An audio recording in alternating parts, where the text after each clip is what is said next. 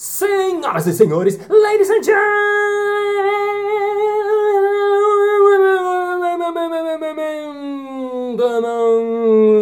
mesdames et messieurs, quiropratas e quiropratos. Está começando mais um Balascast Música.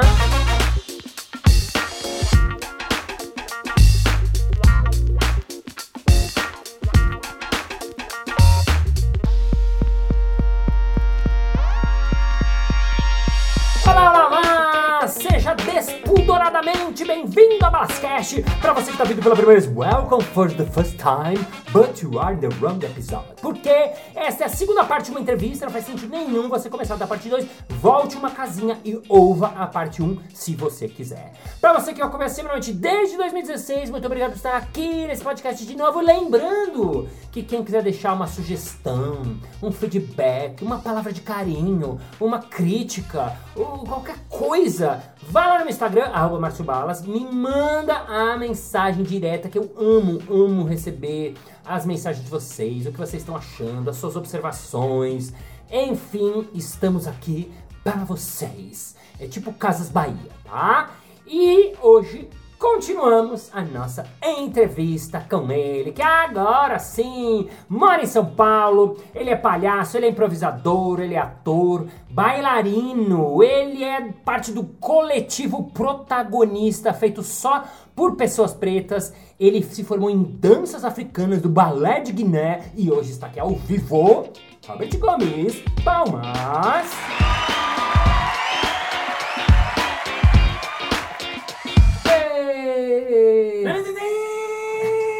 Eu não consigo fazer. É muito. Eu fiz um curso de, de fôlego. De fôlego? Não, mentira. ah, é só porque sei lá, né? Mas enfim, ladies and gentlemen, de novo aqui com você. Robert, Dica. queria começar falando, você se formou em danças africanas, balé de Guiné. Conta um pouquinho mais isso aí pra nós. Conto e continuo me formando, né? É uma formação pra vida. Aham. Né? É igual palhaço, né? Pra vida, nunca para. Mas eu comecei aqui em São Paulo mesmo com a Flávia Masal, que foi a minha iniciadora nas danças. né? Eu já gostava muito de dança, já gostava muito de dançar.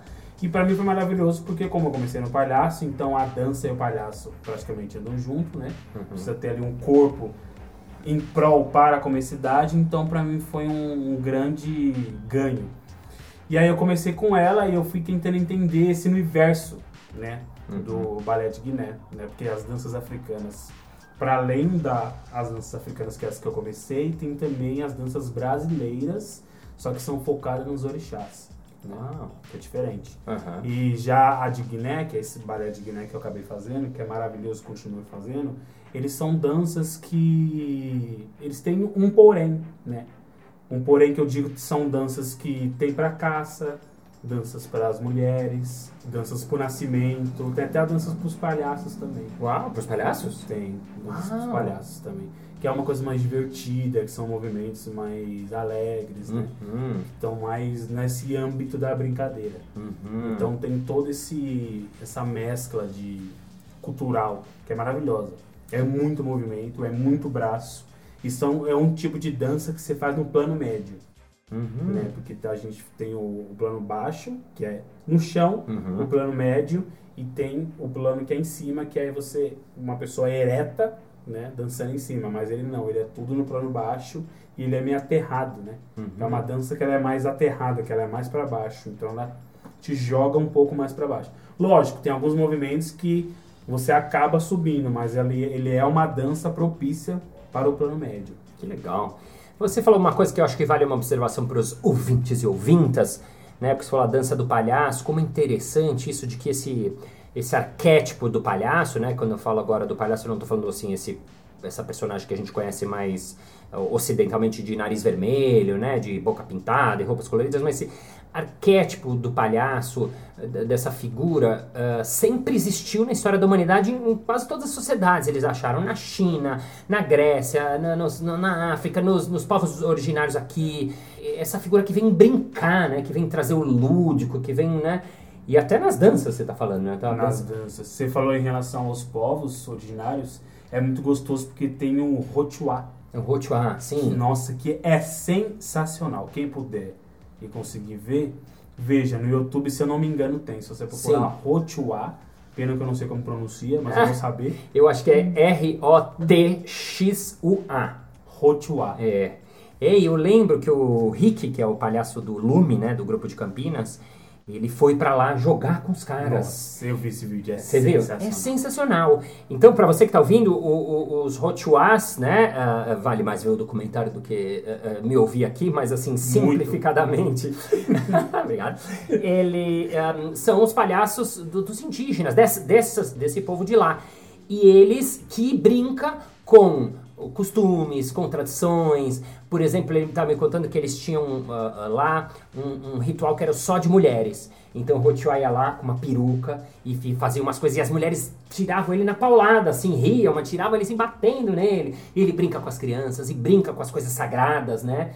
Então, muito legal, ótima dica, vale a pena. De... Ah, e, e, eu achei, sabe o que é legal também que ele falou? Porque eu perguntei pra ele, Henrique, como é que você joga com ele?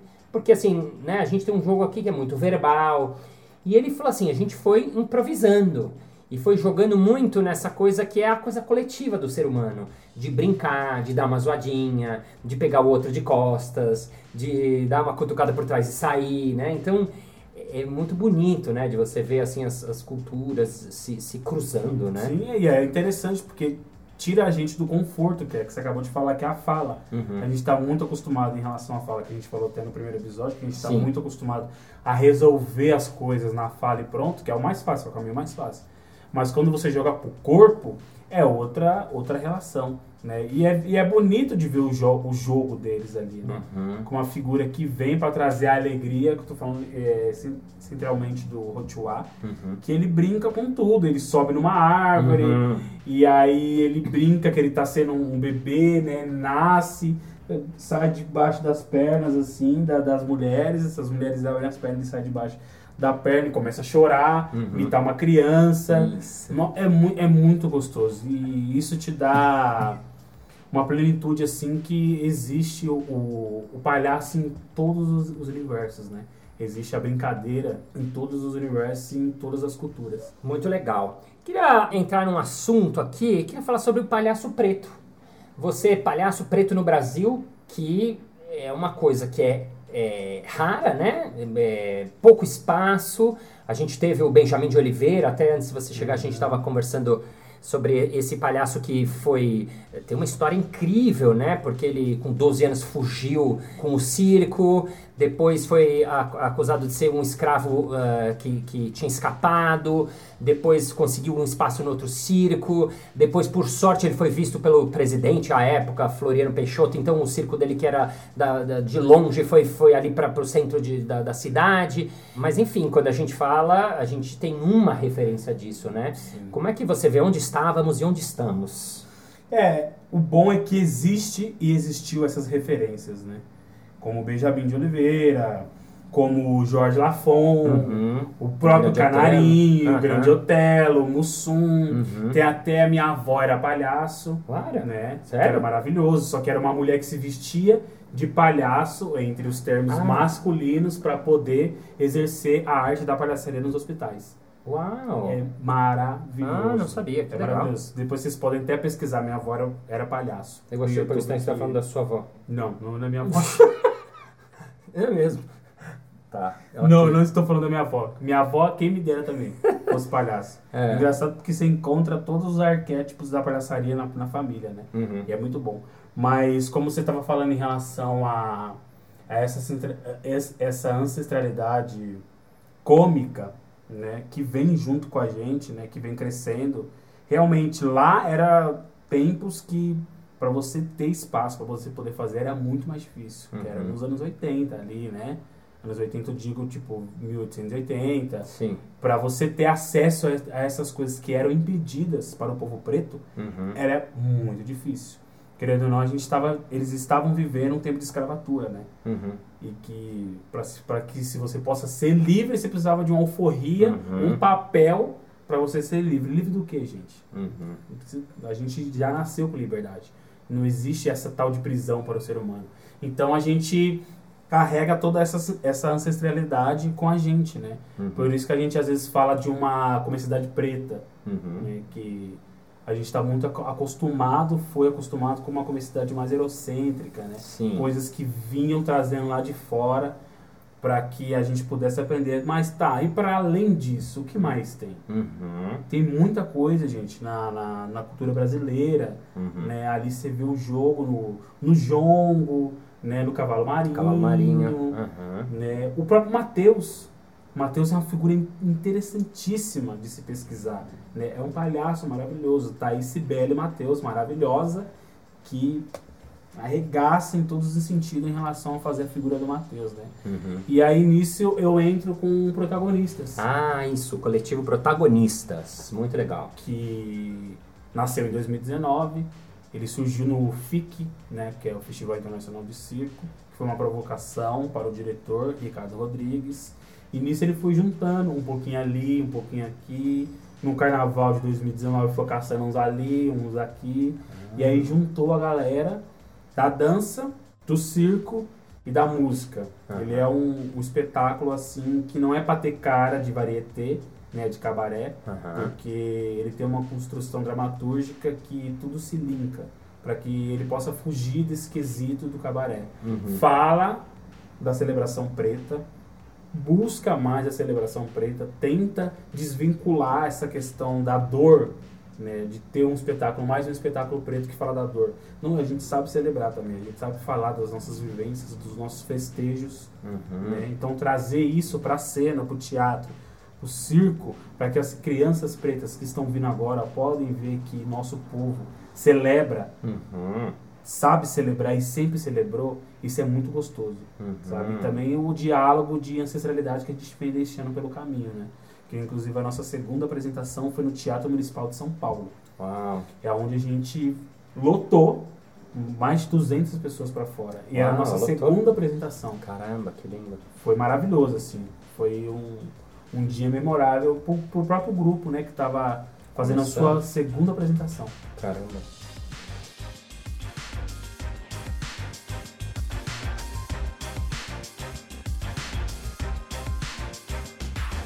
E vem cá, como é que é a reação da plateia, né? O que, que você ouve, o que, que vocês ouviram, né? Quando acabou, que- quais são os, os- os comentários? Vocês seguem trabalhando, né? Sim. São um coletivo só de pessoas pretas. Sim.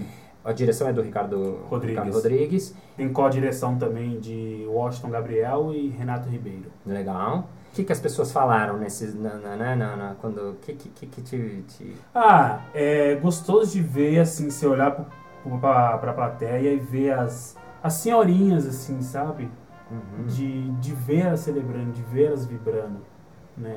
Ao ponto de no Teatro Municipal fechar a cortina e eles começaram a gritar mais um, mais um, Uau. mais um, mais Uau, um. Que lindo. Porque eles estavam se reconhecendo, Uhum. né? Quando você sai do Teatro Municipal, quando o espetáculo acaba, e aí você vê aquela escadaria de um monte de gente preta descendo, Que turbante, com os panos lindos, com black, Uhum. com trança, trazendo toda a cultura preta ali para um teatro que é difícil o acesso, é difícil você ver pessoas pretas andando, principalmente lá dentro, quando Uhum. você vê são seguranças, Sim, tá são no- faxineiras, Sim. mas em cima do palco, fazendo e mostrando a sua arte preta, Uhum. é difícil. Uhum. Lógico, tem, mas é difícil. Depois a gente teve até o show do MC também Sim, lá. é, você tava falando, eu me lembrei, né, que ele fala uma coisa muito linda isso, né, de que quem construiu esse teatro foram pessoas pretas, Sim. só que até agora esse teatro não era delas, né, então tá mais do que na hora de ocupar, né, de estar lá no, você está falando, né, tá em cima do palco, tá no protagonismo, né, por isso que é legal,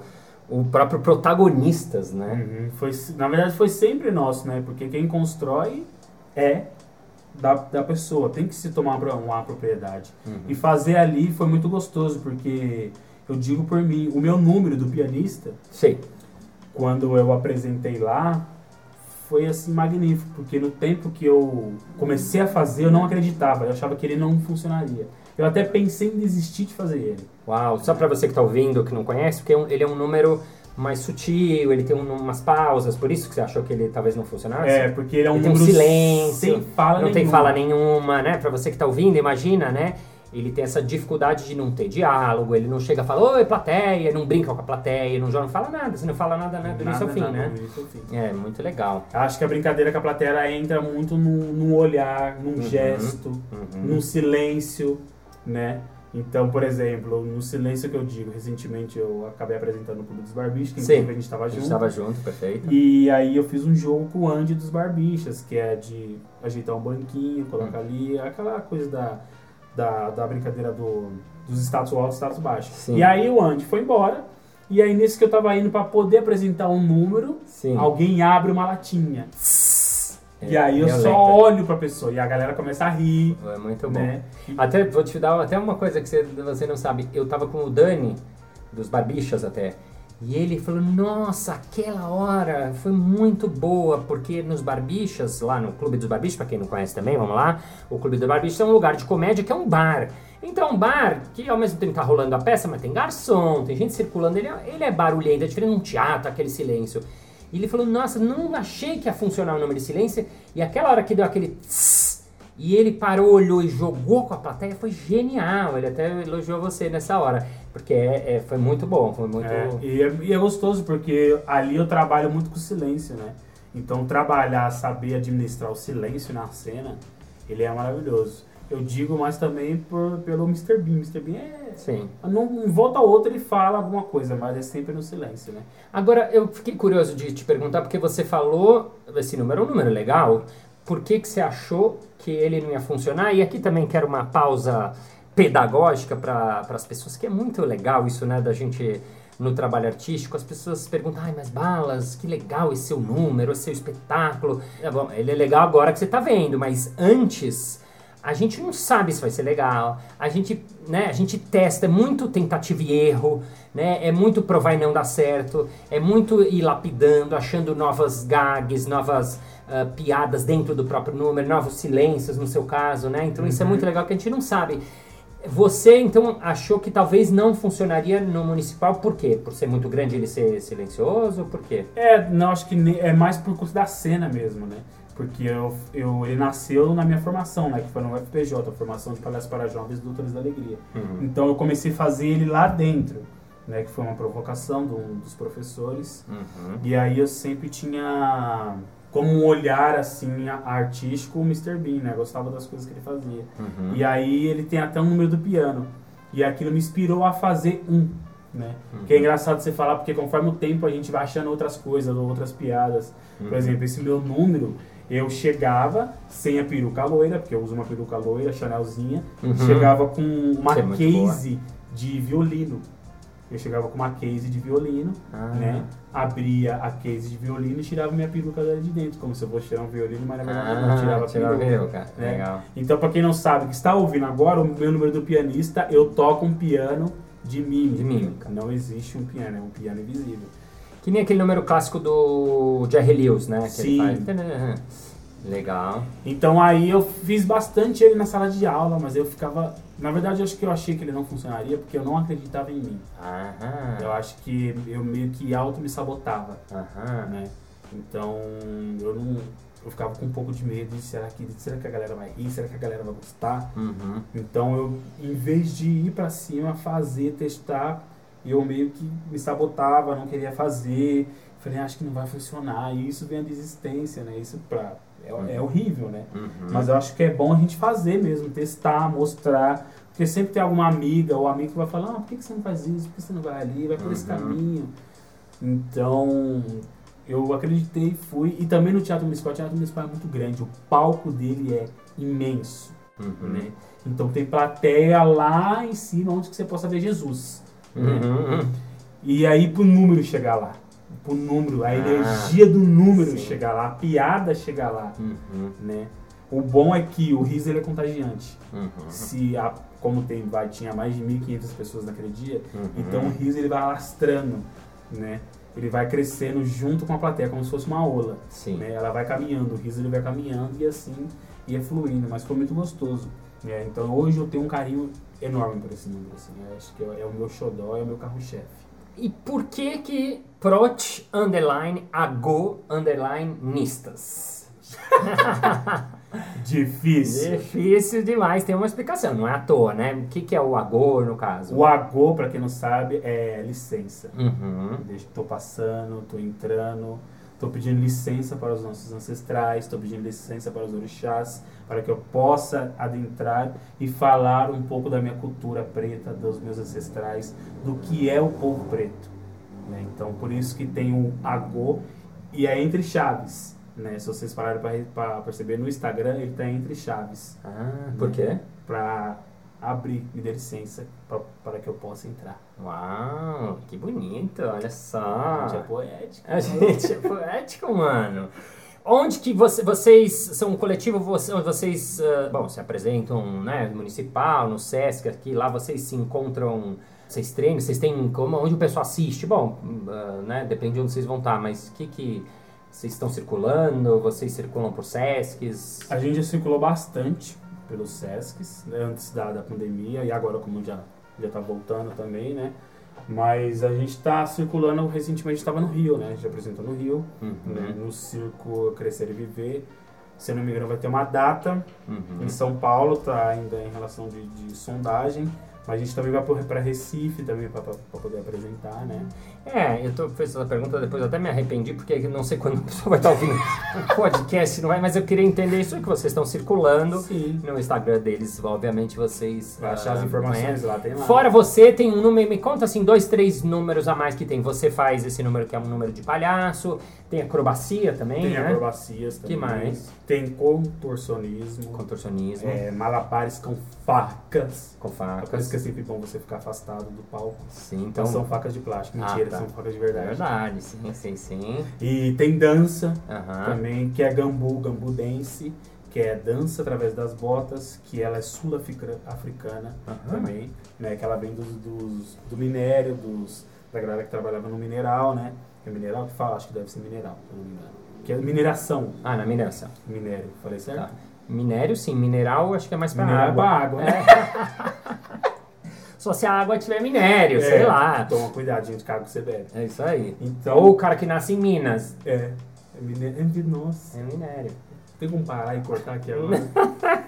O, o pessoal que me ouve tá acostumado com isso, Tá eles já não têm mais vergonha. gente, para de ouvir.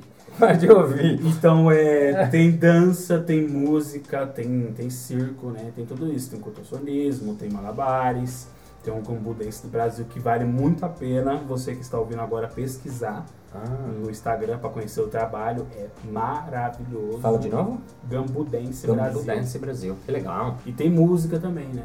É um conjunto de muitas coisas para que nasça e nasceu protagonistas. Muito legal. Robert, nessa última parte queria perguntar, já que você falou bastante, né, dessa, você falou outro dia quando eu te perguntei, você falou sou palhaço, sobre o erro. Você já teve apresentação ruim? Você lembra de alguma vez que não funcionou? Você tá olhando pra mim com cara de, oh, mas tem direto. Ainda bem que ninguém tá vendo a minha cara agora. É, porque o erro faz parte do processo criativo, né? Eu falo isso nas minhas aulas, nas minhas palestras das empresas. Mas faz mesmo, né? Assim, Faz você teve muita, muita coisa que você errou, muita alguma apresentação que você lembra que não deu certo, que a gente normalmente fala das, das melhores, né? Eu, pensei nisso que você falou do municipal, que é lindo, né? Até porque nesse contexto, nesse espetáculo é, é, assim, arrepiante de ouvir vocês ocupando lá com tudo. Agora, teve vez que não deu certo na sua carreira, assim mesmo? Você sozinho, você com dupla, você em algum lugar. Você lembra vezes que não rolou, que putz, quase, algumas situação assim mais do flop mesmo, do não deu certo, né? Até pra gente desmistificar um pouco isso de ai, sempre a gente tá brilhando, não. Jamais. Eu- E eu tô falando isso assim, essa semana eu fiz uma, uma palestra que assim, não é que foi um fiasco, mas eu vou te dizer que eu saí de um jeito, assim, eu saí acabado fisicamente, né, esgotado. Foi uma palestra que, eu- a minha palestra tem uma hora e ela durou 35 minutos. E eu terminei acabado, porque eu senti que eu lutei com a plateia. Foi uma luta. Eu acho que eu acabei vencendo nos pontos, com o professor te passando, raspando, assim. Hum. Você lembra de alguma? Ah, eu lembro sim, mas acho que isso também acho que pra gente é um pouco perigoso, né? Hum. Porque a gente tem um costume de não tá funcionando, a gente começa a correr atrás da plateia. Uhum. A gente começa a acelerar tudo. Uhum. E isso a gente vai perdendo o tempo da piada, a gente vai perdendo o time, Sim. a gente começa a acelerar e começa a enfiar um monte de piada, porque a gente, o que a gente quer é alimentar o ego do riso do artista, né? Uhum. E isso é o maior erro que a gente deveria cometer e não fazer. É desacelerar o pensamento, o coração e manter a calma, gente. É isso. Se eles não estão rindo agora, talvez eles não vão rir depois. Mas conforme o tempo vai passar, acho que vai acontecer, né? Já aconteceu no meu número do piano, de eu estar fazendo, né? Eu sempre faço a piada no ponto 3, mas depois, conforme o tempo vai passando, aí eu vou enchendo a, plateia de piada. Uhum. Aí eu fiz uma, fiz duas, aí no ponto 3 não rolou uma piada. Hum, aí eu falei, Hum. fiz mais uma, fiz duas, aí no ponto 3 de novo não rolou uma piada. E aí eu fiquei transtornado. Eu Uhum. comecei a jogar um monte de piada. Eu comecei a adiantar um monte de piada. Adiantar a piada que você tinha já no número. E eu tinha no número. Uhum. Que é, na verdade, eu não preciso ter pressa pra jogar a piada. E aí eu comecei a gastar as piadas tudo. E quando vai chegando no final do número, cadê minhas piadas pra poder fazer? Ixi, aham. Eu consegui pegar a plateia, né? Consegui fazer ela rir, mas depois um pouco mais pra frente eu vou entrar em desespero, porque se eu gastei tudo, como é que eu vou fazer lá na frente? Uhum. Então existiu já alguns fiascos, mas acho que hoje em dia eu aprendi bastante com isso e tenho que respirar. Gente, às vezes não, vai dar certo. Uhum. Vai ter piada que não vai entrar. A gente dupla também, número clássico. Aham. Número clássico você aprende bastante assim sobre time, sobre comédia. Então, de fazer gag clássica e não rolar. Uhum. E tá em- com um triozinho assim. E olha que, tipo, teve dias que já rolou muito. A galera Sim. riu, aplaudiu. É, esse é, é, é porque assim. Porque você fala uma coisa que não é só o ego, é porque a gente quer que funcione, né? É uma, é uma vontade é o que de. mais a gente quer. que É, funcione. a gente quer que funcione. Então, quando não está funcionando, a gente vai recorrer àquele nosso cinto de utilidades, né? As coisas que a gente. Você vai tentar uma coisa aqui, vai tentar uma coisa ali, vai tentando. E às vezes cai nisso de. Perde o tempo, perde o time. A cabeça, ela é o maior atrapalhador, mas é em busca do, do que a gente está lá, querendo agradar aquela plateia. Não a qualquer custo, mas agradar e trocar com aquela plateia É, que está acho lá, que né? talvez o. Acho que o ego não entra aqui. Acho que o ego acho que não entra aqui. Porque acho que quando a gente tá em cena, não, não, não é o ego que, que tá ali no momento, né? Eu acho que o ego eu coloquei ele no lugar errado. É mais a, a, a preocupação de que funcione mesmo. Sim, né? sim, sim.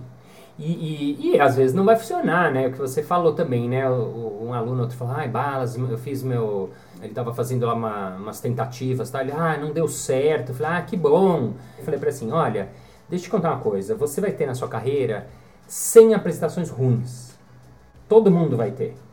Até você começar a ficar bom. Então, um dia que tiver uma ruim, claro, dá tristeza, o ego machuca, mas pensa, bom, ó, chequei uma, agora só falta 99. Nove. Só falta. 90. Porque, claro, o palhaço, você pega, sei lá, o Tchakovat, que é um palhaço mais velho, tá, que tem, deve estar seus 60 anos. Quando chega uma hora, você vai tendo poucos momentos que não dão certo. Mas pergunta pra ele lá atrás. Então ele já teve as 100 deles que não deram certo. Uhum. Todo mundo vai ter as suas que não dão E certo. se for 101 que não deu certo, o que, que a gente faz? Aí você desiste. Aí busca outra profissão. É, vai trabalhar na administração, TI da vida. Não, é no sentido de, de saber que vai ter dia que não vai É, rolar. e tá tudo bem também. E tá tudo Tá bem tudo também. certo, né? Robert, projetos, sonhos, qual, que, qual é o seu sonho? Qual é o seu sonho? O que, que você que fala, nossa, eu quero, se eu pudesse, eu faria isso, isso e isso. Sonho, É. uma valsa. Uma valsa? É. Sonho de valsa? É. Tum, tum, tss. E, e sonhos de gente, assim, de. Gente. assim, no sentido de, putz, ai, eu tenho vontade de um dia fazer um espetáculo assim, ah, eu tenho um dia vontade de fazer um solo, ah, eu tenho um dia de participar do projeto tal. Sei lá, né? Também é meio pra saber o, o, o que passa aí nessa sua O cabeça. que passa na minha cabeça eu gostaria e vou fazer, quero fazer. Isso, ou. Cinema. Ah. Cinema é uma coisa que me atrai muito. É? Eu acho magnífico. Uau, olha só, diretores de cinema, diretoras de cinema, castings, castings. Temos aqui um candidato, Robert Gunn. Robert, então eu vou dar 30 segundos para você falar rápido. Você tem que falar rápido. Por que que o cara... Me lascando. Você vai ter que... ah, ah, deixa eu ver até se eu tenho uma cinetinha aqui. Tenho uma coisinha aqui. Ó. Esse aqui vai, vai. Pra começar, eu vou fazer isso. Hum, É, quando faltar 10 segundos, eu vou fazer isso. E quando terminar, eu vou fazer isso. Tá bom. Tá? Tá. Só pra, quando eu tocar a sinetinha, é pra você ir terminando, tá? Uhum. Então eu quero que, como você vende seu peixe pro Polishop, este é Robert. Eu sou, do jeito que você quiser. Uhum. É livre, até porque eu tô pensando agora que se for ruim a gente corta. Corta, né? Tá bom? E estamos aqui com ele, Robert Gomes. Robert, por que alguém deve contratar você para o seu próximo filme? Valendo! Porque ninguém chama Robert Gomes. Porque eu sou diferenciado em relação a eu mesmo. Não existe uma pessoa que é calva igual a mim. Não existe uma pessoa que é palhaço e queira fazer cinema. Mentira, já existiu, tô tentando vender meu peixe. Já passou 30 segundos, bala, eu ainda tenho que falar mais. Eu sei trabalhar a dramatização do ator. Vocês perceberam, foi um, cho- um choro real e de verdade. Então eu me coloco à total disposição de estar em frente a alguma câmera e fazer no primeiro take que tem que ser feito. Senhoras e senhores, contrate Robert Gomes! Muito bom, Robert, atuando aqui. Não estava combinado, mas adorei. Você, para terminar esse episódio, tem uma frase que você gosta, uma frase que te inspira, uma frase que você ouviu de algum professor, uma frase inspiradora pra gente terminar o episódio? Tenho. Tem? Tenho. Opa, o pessoal normalmente fala, ai caramba, frase, começa a ficar assim desesperado, pega o celular, vai no Google. Você tem. Tenho uma que eu sempre carrego comigo. Opa! Desde quando eu tinha 5 anos de idade. Uou, olha só, espectadores e espectadoras. Qual é a frase, Robert? Ninguém vira adulto de verdade.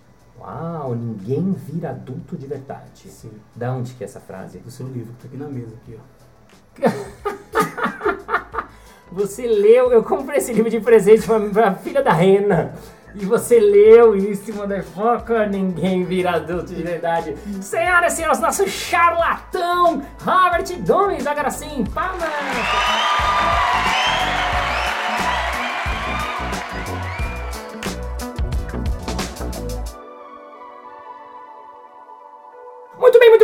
Chegamos ao final de mais um episódio. Ah! Mas na segunda-feira que vem tem mais. Ê! E se você quiser saber mais sobre o Robert, vá lá no Instagram dele, arroba. Ou Robert Gomes com Z. E se quiser saber sobre o grupo dele, o protagonista, vai lá no Instagram dele, arroba. Prot underline ago underline nistas. E vamos agora ao nosso momento merchan. Mas balas, é, eu gostaria de saber como é tão fácil esses negócios legais aí que você faz, essas coisas de improviso de palhaço, aonde eu procuro. Ah, é fácil! Teremos em julho, se você está vendo isso em 2023, mais um curso de improviso para iniciantes. Em breve a divulgação acaba na arroba Casa do Humor. Chega mais! É isso aí! Muito obrigado pela sua audiência, pela sua sapiência, pela sua paciência, por estar com seu fone coladinho onde você estiverzinho neste momentinho, onde estiveres. Thank you, ladies and gentlemen, for hyper fleeting, for being here in the moment present, for knowing that you have to be here, have to have, have to listen to your body. Without have been adulto de verdade, never. You have to be clown, you have to not clown, you have to listen to the others. We have to have peace, love, and motherfuckers in your heart. And see you next Monday. Bye bye. Quiropratas e quiropratos. Isso era um prato? É um prato quebrando. Dois. Sinclair é o cara que você tá falando aqui. É, o Sinclair, cara. Você, você acha que é uma entidade? De É entidade. porque é um nome diferente. aí. Deus me É o livre. grande Sinclair, nosso editor. Muito obrigado pela sua audiência, pela sua sapiência, pela sua por. Temos! Yes!